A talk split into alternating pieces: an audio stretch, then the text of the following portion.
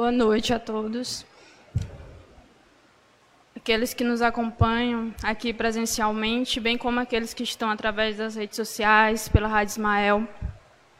Que a paz do Mestre Jesus possa estar conosco nessa noite e que, de alguma forma, os ensinamentos aqui que iremos refletir possam também ressoar no nosso íntimo e nos fazer modificar de, de algum jeito o nosso pensar, nos fazer caminhar de forma diferente, principalmente na época em que vivemos.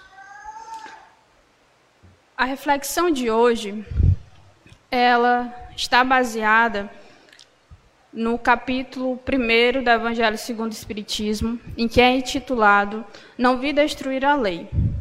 E durante é, mais ou menos um mês, a gente vem refletindo em torno desse capítulo.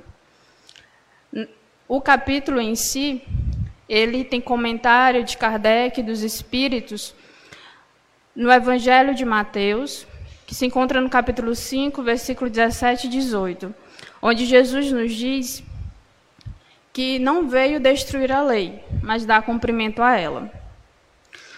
Durante esses meses, durante esse mês, a gente já refletiu sobre Moisés, sobre Jesus, sobre o Espiritismo, a aliança da ciência e da religião. E eu trago aqui uma pergunta como reflexão para que a gente dê introdução aos nossos trabalhos. Que eu vou ler essa pergunta no texto integral no final da palestra. A pergunta é a seguinte: não julgas que já é tempo de renovar? Não julgas que já é tempo de renovar? Sem renovação, que vale a vida humana? E para que cheguemos à reflexão de hoje sobre a nova era, é interessante pensarmos que desde Moisés até Jesus e chegando no Espiritismo, houve todo um processo de aperfeiçoamento através das reencarnações. No texto em que está, no capítulo 1, no item 9 ao item 11, no capítulo no item 9, um espírito israelita ele vai nos trazer a síntese daquilo que estudamos em Moisés junto ao Samuel. Aqueles que não acompanharam as palestras anteriores, se puderem ir até as redes sociais, no YouTube, no Facebook, e puder assistir, vai entender completamente aquilo que a gente vai falar sobre a nova era, nova era hoje. Então, o espírito israelita, ele nos traz que Moisés tornou conhecido que Deus é único.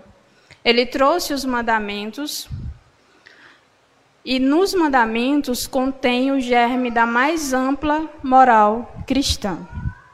A moral que Moisés ensinou era apropriada ao estado de adiantamento em que se encontravam os povos que ela se propunha regenerar. Eles não compreendiam os ensinamentos de Jesus. Se Jesus tivesse trazido os ensinamentos de amor, de perdão, de redenção, Naquela época de Moisés, eles não teriam compreendido. Se formos até a Bíblia, ao, ao Velho Testamento, a gente vai ver que existia tantas barbáries, tantas dores, tantas dissensões, e alguns, não todos, mas alguns, não teriam a capacidade de compreender os ensinamentos que o Cristo nos trouxe. Então, aqueles dez mandamentos em si foram de acordo com a evolução espiritual daquele povo, naquela época, naquele momento. E se a gente for parar para pensar e refletir, não existia só o povo propriamente de Moisés. Existiam outros povos, existiam outros ensinamentos, existiam outras culturas. Que nessas culturas também, de alguma forma, já estava sendo trabalhado esse sentimento diferente. Moisés em si, o povo lá de Israel, foi trazido esse ensinamento dos Dez Mandamentos por um propósito. E assim também quando veio Jesus. Ele fala que o Cristo, no mesmo item 9, foi iniciador da mais pura, da mais sublime moral, da moral evangélica cristã, que há de renovar o mundo aproximar os homens e torná-los irmãos. Há de brotar de todos os corações a caridade e o amor do próximo, e estabelecer entre os humanos uma solidariedade comum, de uma moral, enfim, que há de transformar a terra, tornando a morada de espíritos superiores aos que de hoje habitam. O Cristo foi o iniciador. Ele nos trouxe ensinamentos muito profundos. Quando a gente vai no livro A Boa Nova, psicografado por Humberto de Campos, sempre há alguma tormenta a partir dos seus discípulos e ele sempre vem com ensinamento de bom ânimo. Tem um capítulo lá, que é o bom ânimo, em que Bartolomeu, muito triste, apesar de estar vivendo a boa nova, ele se intriga porque não consegue entender a sua tristeza. E ainda assim, Jesus diz a ele que apesar das tormentas e dos desabores em que vivemos e refletindo para os dias de hoje, ainda assim é possível a gente viver feliz, viver momentos felizes como tem no Evangelho segundo o Espiritismo. Jesus nos traz os ensinamentos, mas a gente tem que aprender a absorvê-los. A gente tem que aprender a senti-los, a vivê-los. Ele nos trouxe, ele foi o iniciador, mas ainda assim, para que em nossos corações, como tem no texto, possa brotar a caridade e o amor, possa se estabelecer entre os humanos uma solidariedade comum, se faz necessário que comece dentro de cada um de nós. E ainda assim, fico muito feliz se vocês perguntarem se já conseguem fazer. Mas é, ainda assim, vocês vão dizer: mas eu não consigo perdoar determinada criatura, eu não consigo compreender determinadas atitudes, seja daqueles que estão no nosso seio familiar, seja daqueles que estão no poder. No entanto, não é só numa encarnação que a gente vai conseguir absorver todos os ensinamentos.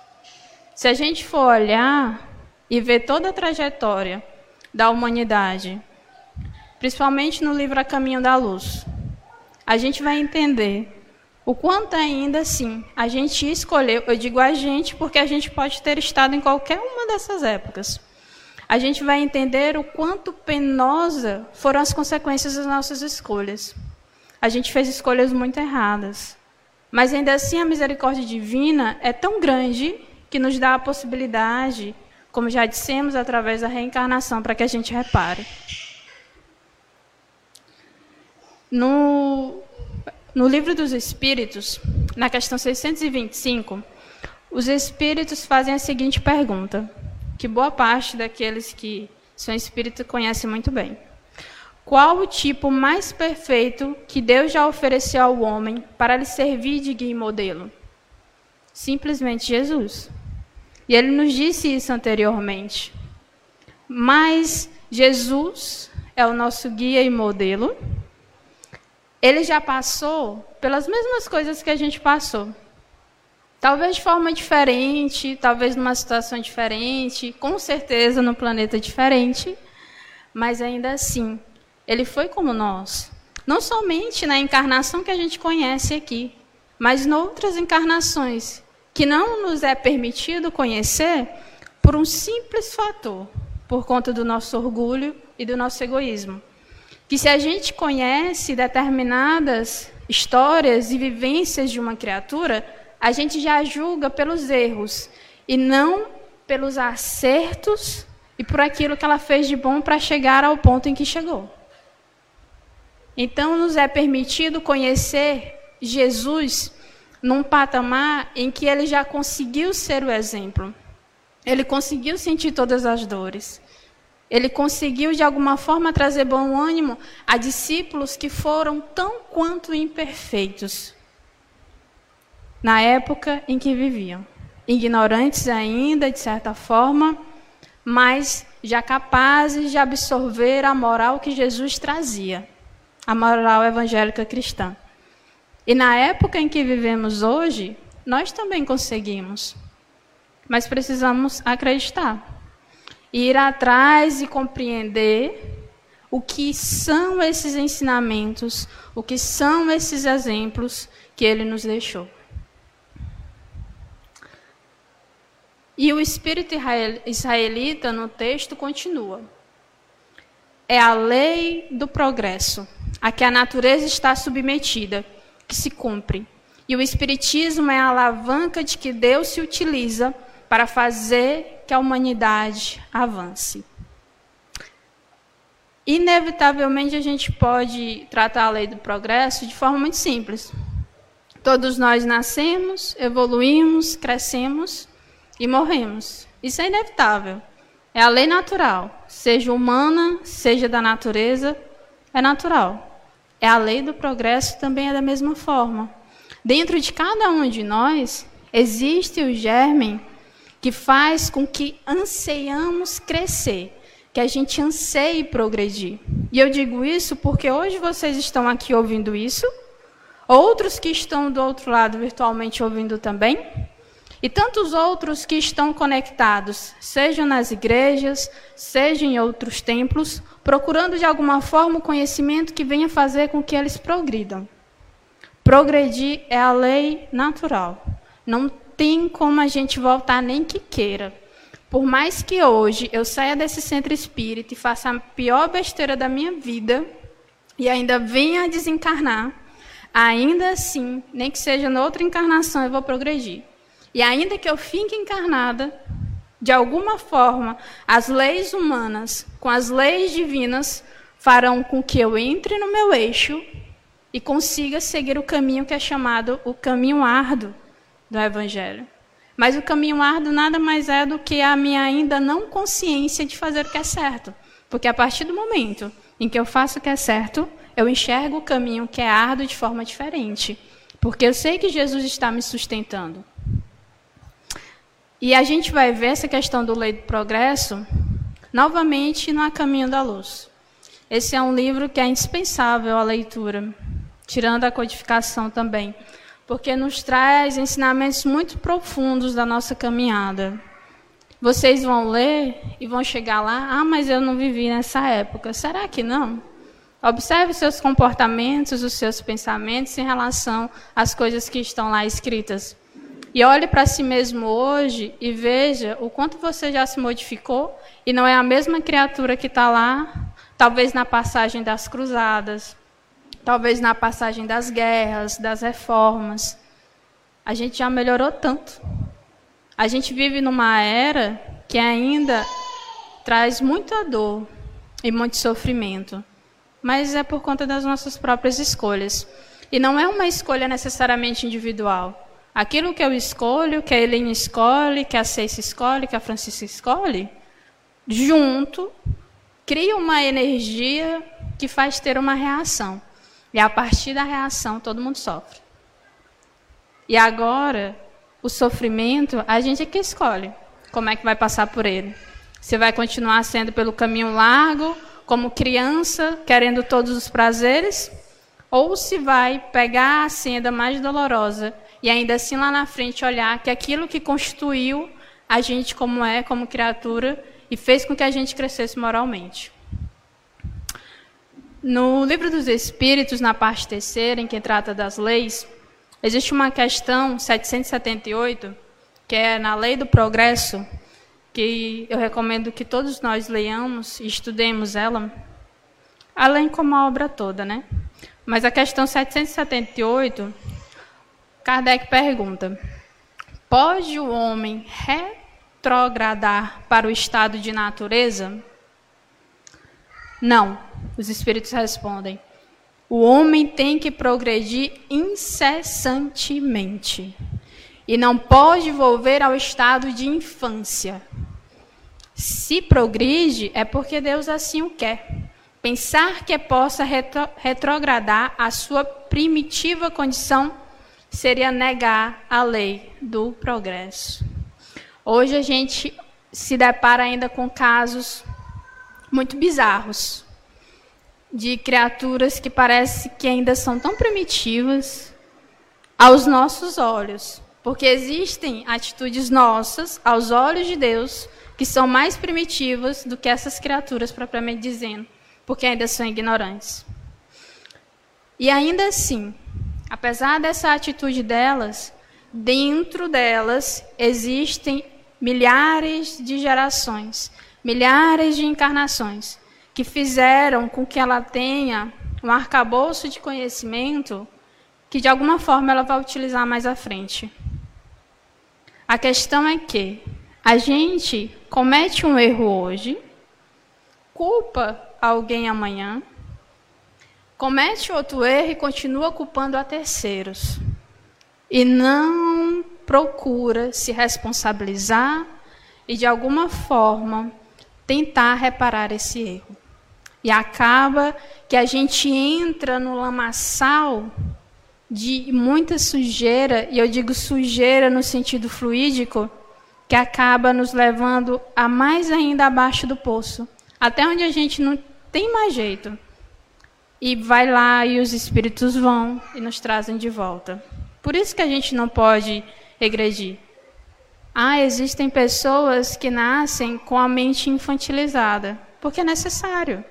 Mas ele é um espírito tão evoluído e tão preparado e cheio de conhecimento como a gente. Ele não voltou a ser criança.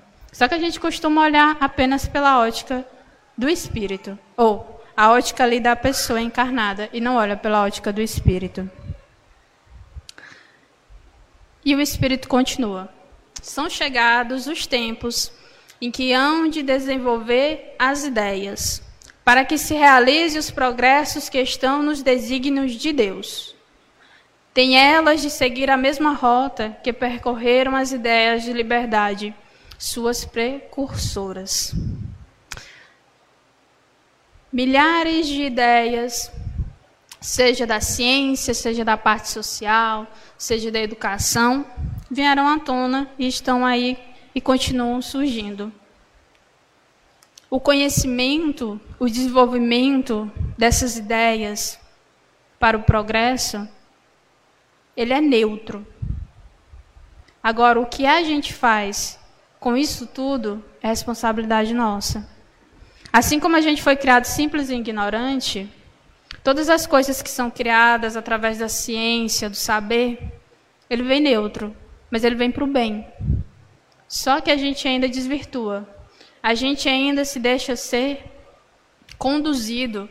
Eu digo que a gente se deixa ser conduzido porque os espíritos nos influenciam mais do que imaginamos. Essa é uma questão que está no livro dos Espíritos. Todas as coisas que hoje aqui estão, seja a cadeira que você está sentado, o auditório que a gente está, o computador, eu poder me comunicar, vocês poderem me ver do outro lado, tudo foi criado do plano espiritual para o físico. E isso é utilizado de forma boa ou de forma ruim. A gente aqui escolhe. Não se acredite, porém, que esse desenvolvimento se efetue sem lutas. Não, aquelas ideias precisam para atingirem a maturidade de abalos e discussões, a fim de que atraiam a atenção das massas. Quando eu li essa parte, abalos e discussões, eu lembrei de um, de um trecho histórico que é a noite em que foram queimados todos os livros espíritas, agora eu esqueci o nome do, do momento, mas foram criados, foram queimados todos os livros espíritas da época, da época de Kardec. E a partir dali se pensava que era o fim do espiritismo. No entanto, essa queimada acabou expandindo ainda mais as ideias espíritas. As pessoas tiveram mais acesso porque elas ficaram curiosas. O que, que acontece, o que, que deixa de acontecer, por que, que a gente não pode ler. E a gente trazendo para hoje, ainda assim, se a gente pensar, quando alguém vem ao centro espírita precisando de ajuda e é de outra religião, ele vem meio que escondido. Por que, que ele vem escondido? Porque as pessoas não conhecem o que, que acontece dentro da casa espírita. E a partir daí, quando há, uma, quando há uma discussão dentro de casa, porque aquela família descobriu, a pessoa tem dois caminhos. Ou deixa, ou continua em discussão dentro de casa com a família e segue seu caminho. Porque cada um tem o livre-arbítrio de aceitar ou não. E esse, esses abalos, essas discussões, eu estou trazendo para o momento atual. Vão continuar acontecendo, seja na política, seja na religião, seja dentro de casa, porque cada um tem a sua opinião. E a gente tem que respeitar. E ele, no texto, já no item 10, ele vai nos trazer que um dia Deus, em sua inesgotável caridade, permitiu que o homem vier, visse a verdade varar as trevas. Esse dia foi do advento do Cristo. Depois da luz viva, voltaram as trevas. Moisés nos trouxe a ideia de um Deus único e os dez mandamentos. E foi um advento, e foi uma nova era para aquele povo naquela época. Jesus foi outro advento, foi outro patamar, foi outro momento, que também nos trouxe a claridade de uma nova era, de um novo momento. E creio eu que algumas vezes, quando a gente vai ali conhecer o Evangelho de Jesus, que muitos de nós às vezes conhecem pelo amor ou pela dor, está justamente nesse momento de trevas. E quando conhece os ensinamentos de Jesus, parece que vem uma claridade em suas vidas. Mas ainda assim a gente se percebe no correr da trajetória que esse momento tem que ter consistência e persistência, porque a gente é iluminado é como se a gente entrasse num quarto, é iluminado. No entanto, quando tudo se ilumina, a gente vê que existe sujeira. A gente vê que existe muita coisa que tem que ser limpa. E assim é quando a gente conhece Jesus. A gente precisa fazer esse movimento de limpeza, de restauração. Muitos daqueles que estão passando hoje por esse momento tão crítico, se aproximaram mais de Jesus novamente. Talvez eles viveram na outra época e também conheceram Jesus, mas não deram a devida importância que deveria dar para a sua caminhada. E agora tem a oportunidade de novamente se achegar e continuar caminhando. Mas a claridade vem, o entendimento vem. No entanto, se não fizermos um movimento de limpeza interna, de nada vai adiantar.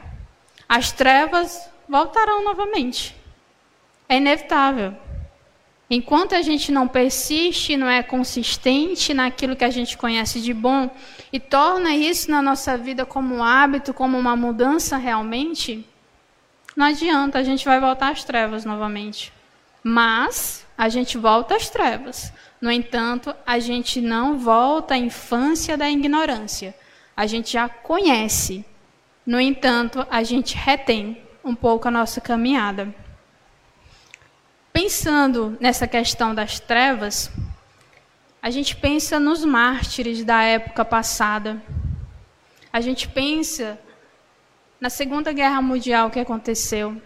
A gente pensa nas lutas sociais, nas pandemias que ocorreram e que hoje estamos no meio de uma delas.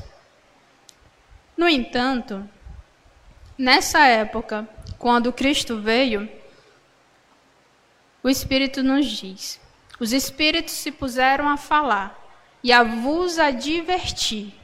O mundo está abalado em seus fundamentos.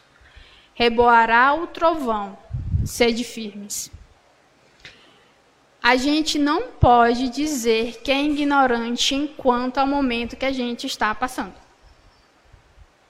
Porque a gente foi alertado de todas as formas. A gente não saberia o que, mas saberia que viria.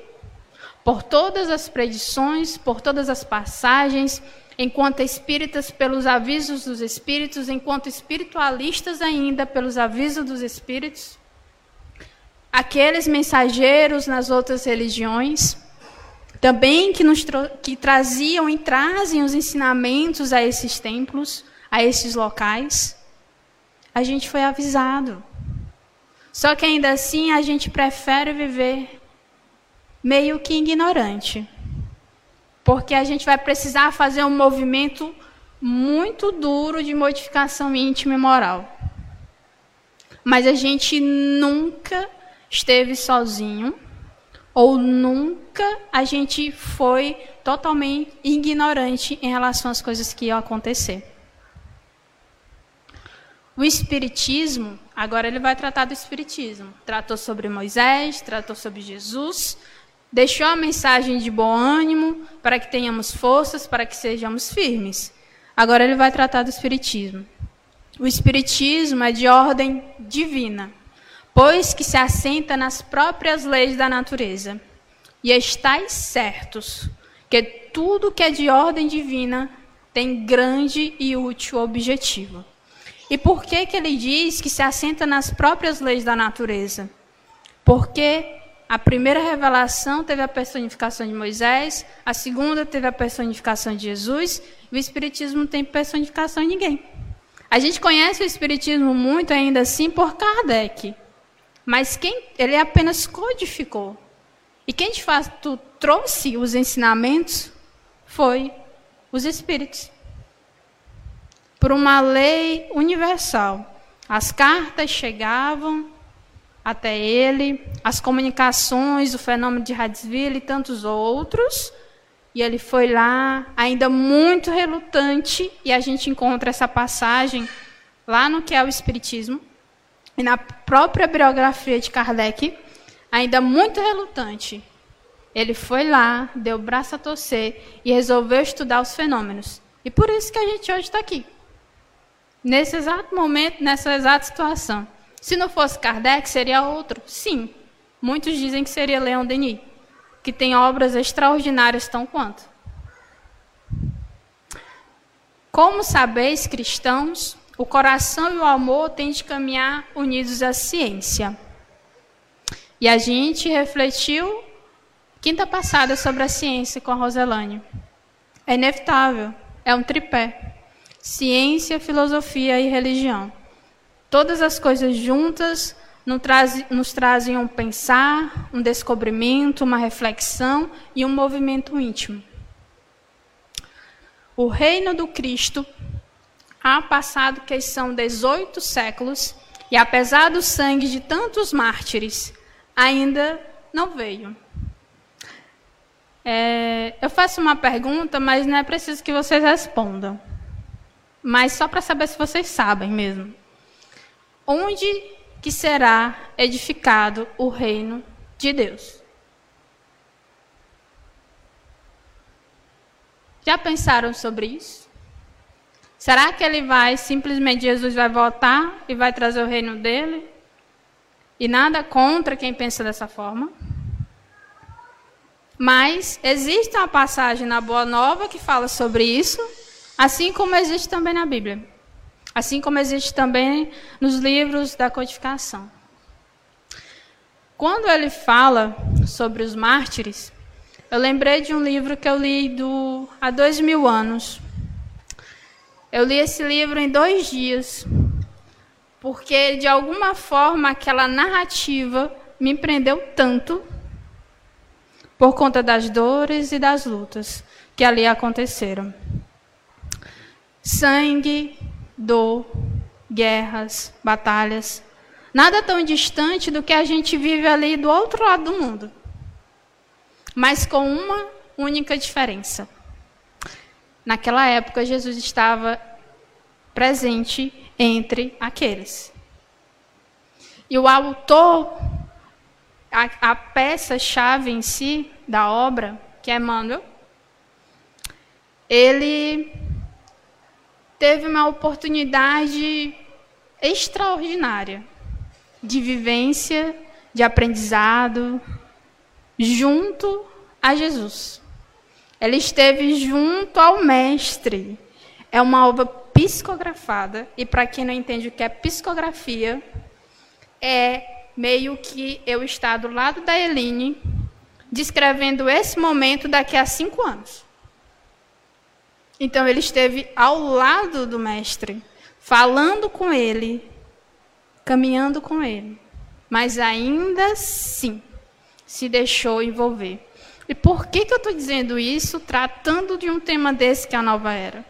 Porque hoje, eu aqui no Centro Espírita, você, você do outro lado, ou você que participa de alguma outra religião, que conhece os ensinamentos de Jesus, está sendo convidado, assim como Emmanuel, a repensar o seu ponto de vista, a sua vida, a forma como você vê o outro, a forma como você vê a sociedade, a forma como você vê Deus. Na passagem do livro, ele só se dá conta num trecho que é muito doloroso. Ele só se dá conta quando, depois de desconfiar da mulher dele, dela ter um relacionamento extraconjugal com uma das criaturas mais poderosas, ele se dá conta que é um erro a forma como ele está pensando. E ele vai atrás dela. Só que ele só vai atrás dela depois que ele será condecorado.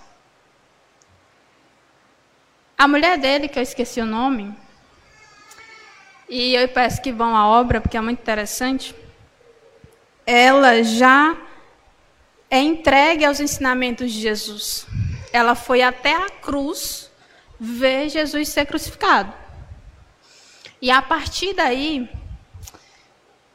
no momento lá em que ela vai às, às catatumbas, às cavernas em que acontecia é, as explanações do, dos que seguiam a Jesus, ela vai a um desses momentos, ela é presa junto com a sua serva. E ela vai até. Ela vai presa e vai junto com os outros do que é chamado ao circo. E quem estaria justamente nesse dia sentado na plateia sendo condecorado? Emmanuel. Simples assim. Públio Lentulus.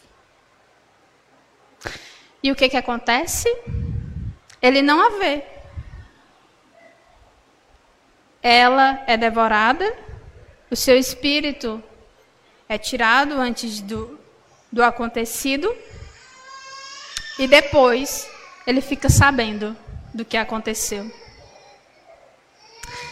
E a gente pensa, e eu trouxe essa, essa história que eu nem ia trazer, mas me veio à, mente por um simples motivo. Quantas vezes, hoje, mesmo nos tempos atuais, nos deixamos levar pelo orgulho, pelo egoísmo, que são os entraves do nosso progresso, porque simplesmente não queremos chegar à pessoa que estamos feridos, principalmente aqueles que estão no nosso ciclo familiar, e tentar de alguma forma conversar com ela e saber por que, que ela está agindo daquela forma.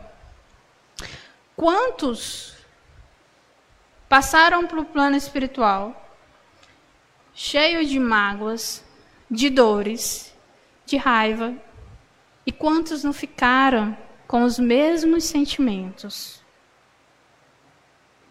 Quantos? E quantos de nós aqui, hoje, ainda nos encontramos na mesma condição? Ou aí do outro lado? não está muito distante. Eu dei uma, uma história de há mil anos atrás, dois mil anos atrás. A gente está no momento atual. E ainda assim, mesmo que não perdoemos, mesmo que não, não possamos ir até aquela pessoa, ainda não temos coragem, teremos outra oportunidade. Só que eu lhes digo isso com toda a convicção. Vocês não sabem o que estão perdendo de momentos de felicidade junto a essa pessoa. Porque é inevitável. Quando a gente perdoa, quando a gente procura conhecer de fato quem é essa pessoa, que a gente sente esse sentimento ruim, a gente se deleita com a criatura que ela é. Porque Deus ama todos, somos filhos de Deus. aquela criatura, alguém ama ela. Eu tenho certeza disso. Se até no presídio, a criatura mais objeta, entre aspas, tem alguém que ama, por que, que seria diferente? Então convido que vocês vão até o romance de Emmanuel. São cinco. E possam ler essa história. Ela é muito comovedora. Cristãos, voltai para o Mestre que vos quer salvar. Jesus não vai simplesmente pegar na minha mão e dizer: Beatriz, eu vou te salvar. Você quer? Lógico que eu vou querer, principalmente se eu estiver sofrendo, né? Só que esse salvar implica no movimento que eu já falei aqui, que é de tirar e aparar as arestas do orgulho e do egoísmo. Eu digo orgulho e egoísmo, mas nele se desdobra várias coisas que a gente encontra no Evangelho e nos outros livros. Ele vem me salvar porque eu aceito. Mas será que eu estou preparado realmente para isso? Se eu já tenho a capacidade de dizer que aceito, sim. Mas não se equivoquem em pensar que não vão mais errar. E eu digo isso porque tem gente que ainda pensa que não vai mais errar caso aceite o convite de Jesus. E eu ainda digo mais. Caso alguém que vocês conheçam tenha aceitado em outras religiões esse convite, não digam nada. Porque graças a Deus que essa criatura resolveu ouvir o chamado de Jesus. E eu digo isso por conta do que já li nas obras de André Luiz, em que se trata de outras religiões. E graças a Deus que aquelas criaturas aceitaram principalmente nos dias de hoje. Seja nas religiões que pregam o Evangelho de Jesus, seja nos outros caminhos que pregam uma transformação moral. Tudo é fácil aquele que crê e ama. O amor o enche de inefável alegria. Você quer tornar a sua vida mais fácil hoje? Na época em que a gente vive, pois crê e ama. Mas eu não consigo amar aquela criatura. Pelo menos reza por ela. Mas ainda assim eu vou rezar e não vai ser um sentimento puro. Pelo menos tenta. Que pelo menos tentando, de alguma forma, aquela energia ruim que você empregava ela vai se quebrando aos poucos. Muitos do que aqui são atendidos, seja para o Dr. Wagner, André Luiz, Josefina, talvez alguns, já ouviram ele pedir que orasse por aquela criatura que a gente odeia. Ou se não, que endereçasse o evangelho, endereçasse uma leitura edificante. Por quê? Porque a partir do momento em que eu direciono, eu vou quebrando amarras passadas e presentes, e de alguma forma aquilo vai me libertando. Porque quem está preso sou eu. Não é a criatura. Às vezes a criatura não está nem aí para a gente. Quem está preso sou eu. E ainda assim, se a pessoa tiver passado para o outro lado, como existe alguns dos nossos irmãos que estão aqui, do outro lado, Pense nela. Direcione a ela, porque ela vai te ouvir. Ela vai te ouvir. Mas eu não acredito em espíritos. Então repense, porque você é um. E mesmo que você não acredite, quando você desencarnar, inevitavelmente você vai descobrir a verdade. Olhe toda a sua trajetória. Olhe tudo isso que está acontecendo hoje na sua vida e na sociedade, no mundo e ver se simplesmente a gente veio para nascer, crescer e morrer. Repense. Então, para que as coisas se tornem fáceis, a gente tem que desenvolver esse sentimento do amor, o crer em Deus, o realmente praticar esses ensinamentos. Não é obrigado você praticar tudo, mas pelo menos ajudar alguém que precisa, ou se ajudar a si mesmo. Si mesmo. Seja indo no psicólogo, seja conversando com alguém, seja cuidando da sua saúde. Pelo menos a si. Pelo menos se ame. Porque o maior mandamento em si, é que Jesus nos deixou, amar a Deus sobre todas as coisas e ao próximo como a si mesmo. Então precisa começar de você. Sim, meus filhos, o mundo está abalado. Os bons espíritos voam dizem sobejamente. Olha que ele está falando isso para a gente em 1800 e tararã. E a gente está em 2021. Dobrai-vos a rajada que anuncia a tempestade, a fim de não serdes derribados, isto é, preparai-vos e não imiteis as virgens loucas, que foram apanhadas desprevenidas à chegada do esposo.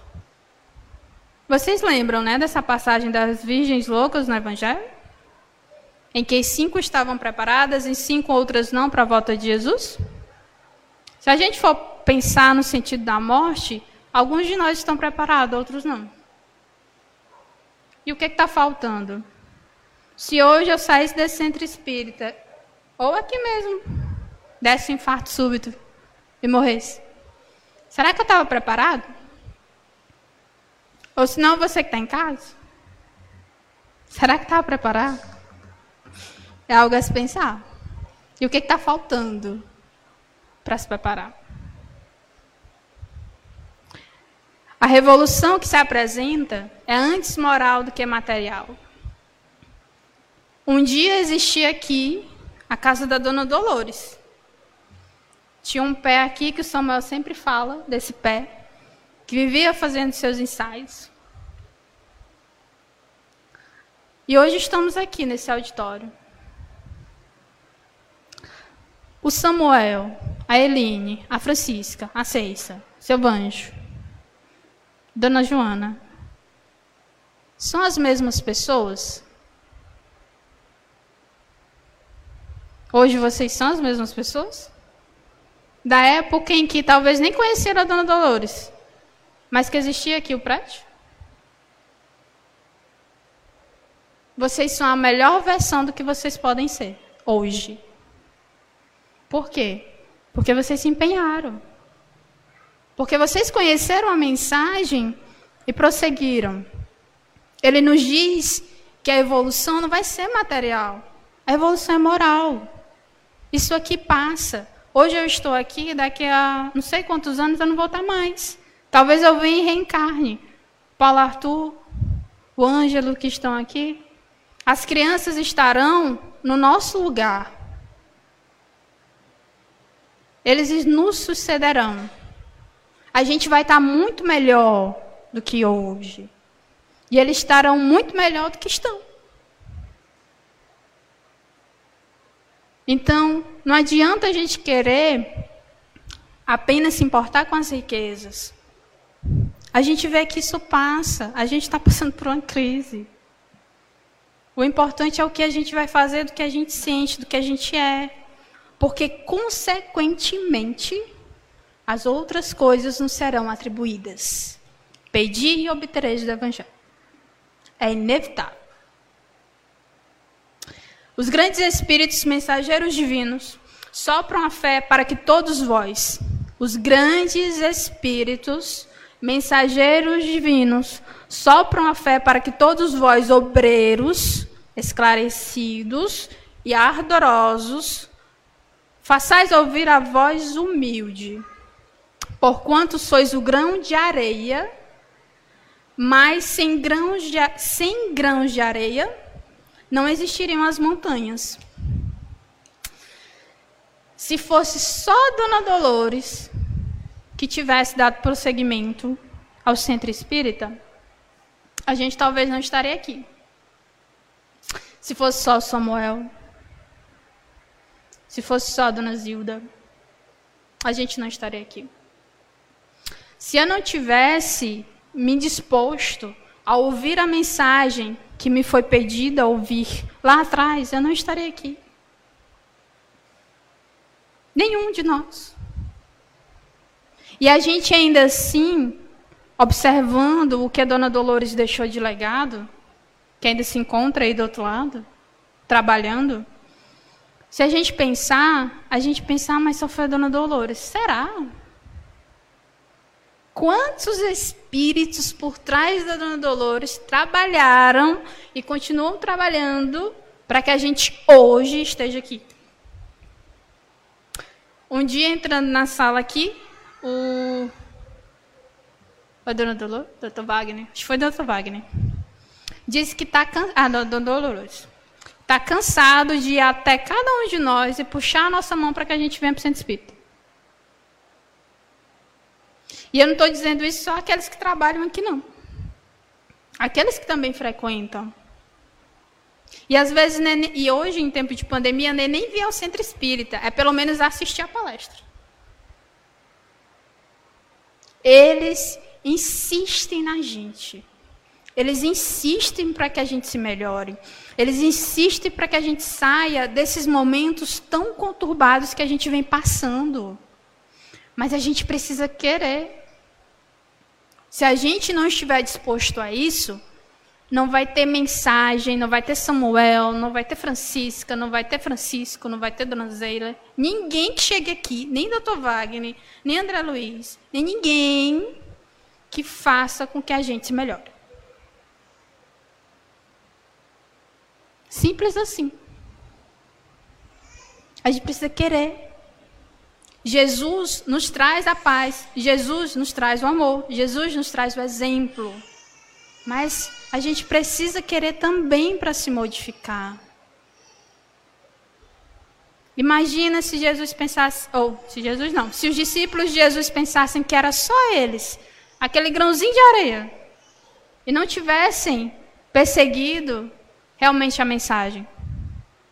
Será que hoje a gente teria os exemplos que a gente tem? Será que hoje a gente teria a Bíblia? Se Moisés simplesmente tivesse ignorado a mensagem dos Dez Mandamentos, se o povo não tivesse preparado para ouvir aquilo que Moisés trouxe, será que a gente estaria aqui hoje? Tudo caminha para uma só finalidade, que é o progresso. Se você hoje, que está aqui sentado, que está do outro lado, vai ouvir essa palestra depois, pensar que nada vale a sua vida, que nada vale aquilo que você faz, reflita melhor. Reflita muito melhor. Porque você é capaz de salvar milhares de vidas. Você é capaz de transformar milhares de vidas. Porque a gente está vivendo numa época de transição. E você tem a oportunidade de pelo menos elevar o seu pensamento em prece, direcionar a toda a humanidade que precisa. Porque é justamente a sua prece que vai acionar alguém que vai passar por uma rua que existe alguém que está com fome. É justamente a sua prece que vai chegar ao hospital de alguém que está acamado, perto de desencarnar e não consegue aceitar. Mas você direcionou uma prece, você doou fluido para os espíritos agirem e elas conseguiam então descansar. A gente é muito, muito, muito mais do que a gente pensa. Existe um documentário que é chamado O Segredo, que ele nos fala que a gente é capaz de iluminar uma cidade. Olha o tanto de energia que a gente tem. Semanas atrás, acho que umas três semanas atrás, eu estava na maternidade, não, eu estava no hospital, na área pediátrica, e eu observando e vi muitas jovens dando à luz. Vi muitas jovens que cometeram aborto. Vi muitas jovens fazendo uma cirurgia que eu nem sabia o nome. Sabia nem que existia que tem que tirar o feto antes de, de, de ser gerado, porque pode prejudicar a vida da mãe. Agora eu pergunto: qual é a finalidade disso? Qual a finalidade de tantas crianças estarem nascendo? Qual a finalidade das crianças que a gente tem hoje? Qual a finalidade dos jovens que a gente tem hoje? A gente está vivendo uma nova era? Tá. A gente está vivendo na nova era. Agora, se a gente está vivendo a nova era, é outra história. A gente pensa que a modificação em si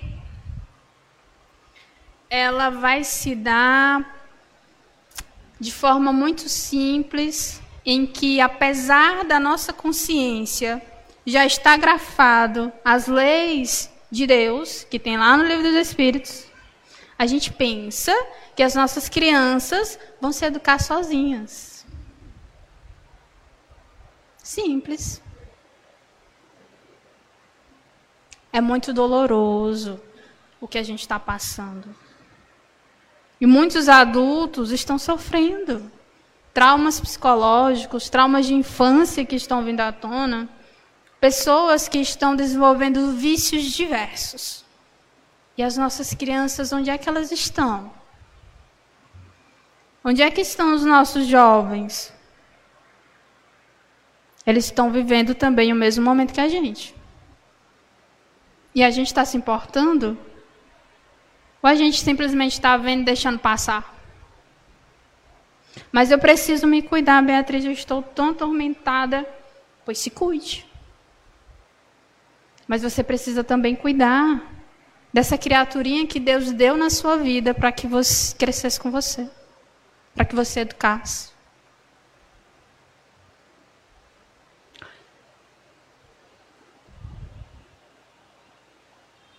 Eu fiz uma pergunta no começo, que é: não julgas que já é tempo de renovar? Será que a gente tem se renovado? E eu vou trazer uma mensagem para finalizar, que é do espírito Militão Pacheco, que está no livro O Espírito de Verdade, que nos traz mensagens com reflexões em torno do Evangelho segundo o Espiritismo. O título do texto é O Espiritismo pergunta. O Espiritismo está perguntando para nós. Meu irmão, não te permitas impressionar apenas com as alterações que convulsionam hoje todas as frentes de trabalho e descobrimentos na Terra. Olha para dentro de ti mesmo e mentaliza o futuro. O teu corpo físico define a atualidade do teu corpo espiritual.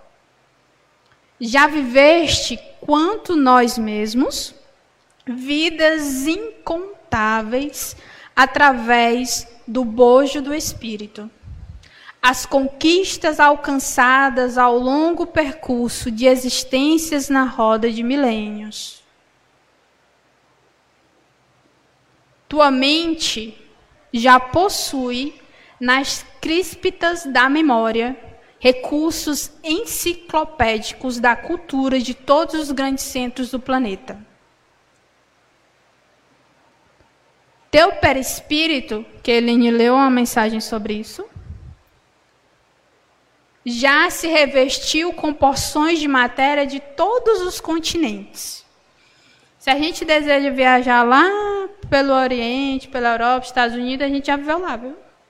Está dentro da sua memória. Só você resgatá-lo. Tuas irradiações, através das roupas que te serviram, já marcaram todos os salões da aristocracia e todos os círculos de penúria do planeta Terra. Tua figura já integrou os quadros de poder e da subalternidade de todas as nações. Tuas energias genésicas e afetivas já plasmaram corpos na figuração morfológica de todas as raças.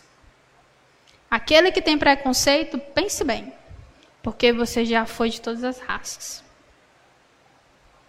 Teus pulmões já respiraram o ar de todos os climas.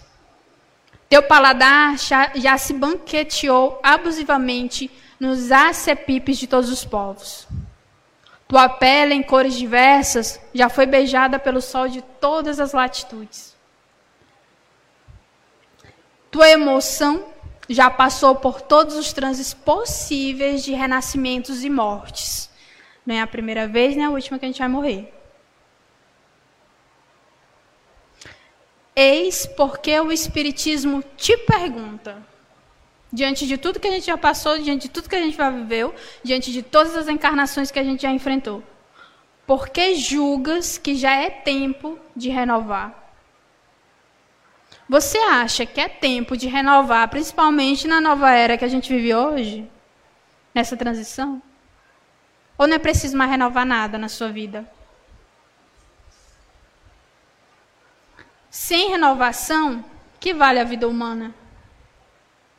Existe a lei do progresso. A gente tem que se renovar. Renovar é inevitável. E se não fosse a renovação, onde é que a gente viveria no passado? Já que a gente foi criado simples e ignorante. A reencarnação é o caminho da grande luz. Ama e trabalha. Trabalha e serve. Perante o bem quase sempre temos sido somente constantes na inconstância e fiéis à infidelidade. A gente pensa que é constante, a gente pensa que é fiel. Esquecidos de que tudo se transforma, com exceção da necessidade de transformar. Tudo se transforma ao nosso redor. Tudo se modifica e nada se perde. Mas a gente se esquece que a gente também tem que se transformar. Ou simplesmente a gente vai ser puxado pela dor para se transformar. E eu estou aqui falando com adultos, mas também aos jovens. Porque os jovens também têm o seu papel importante na sociedade. E eles serão aqueles que serão pais dos nossos netos. E o que, que você tem feito enquanto jovem para modificação? O que você tem aprendido? O que você tem transformado? Como tem sido o seu relacionamento com os pais? E também os adultos que aqui estão. Como você tem encarado essa nova era? A nova era está aí. Lei do progresso, lei natural. Como é que a gente tem vivido? Ou a gente só tem passado? A gente só está empurrando com a barriga. Qual é a necessidade real hoje de me modificar? O que, que eu estou fazendo aqui no centro espírita sentado ou do outro lado vendo a palestra? O que, que eu queria? Será que eu ouvi aquilo que me é necessário? Ou será que eu quero ouvir aquilo que me convém? E eu digo isso para finalizar, diante de tudo aquilo que a gente aprendeu dentro de um mês sobre Moisés com Samuel, sobre Jesus com Francisco, sobre o Espiritismo com a Dona Zeila e sobre a ciência e a religião com a Roselane. O que que esses ensinamentos me trouxeram? E ainda que eu não tenha assistido, que eu vá até essas palestras. E pensemos: que tipo de renovação é que eu preciso hoje para que eu consiga caminhar livre e passar por todas as tormentas de forma mais apaziguada? Porque nem a primeira vez, nem a última que a gente vai viver o que a gente está vivendo. Mas pelo menos lá na frente, com arcabouço e todas as experiências que a gente tem hoje, a gente vai conseguir olhar para a nova era que se configurará de forma diferente. E que comecemos a viver essa nova era hoje. Porque, por mais que a gente se sinta pequeno, a gente somado, a gente é grande. Que Jesus os abençoe, muita paz a todos e uma boa noite.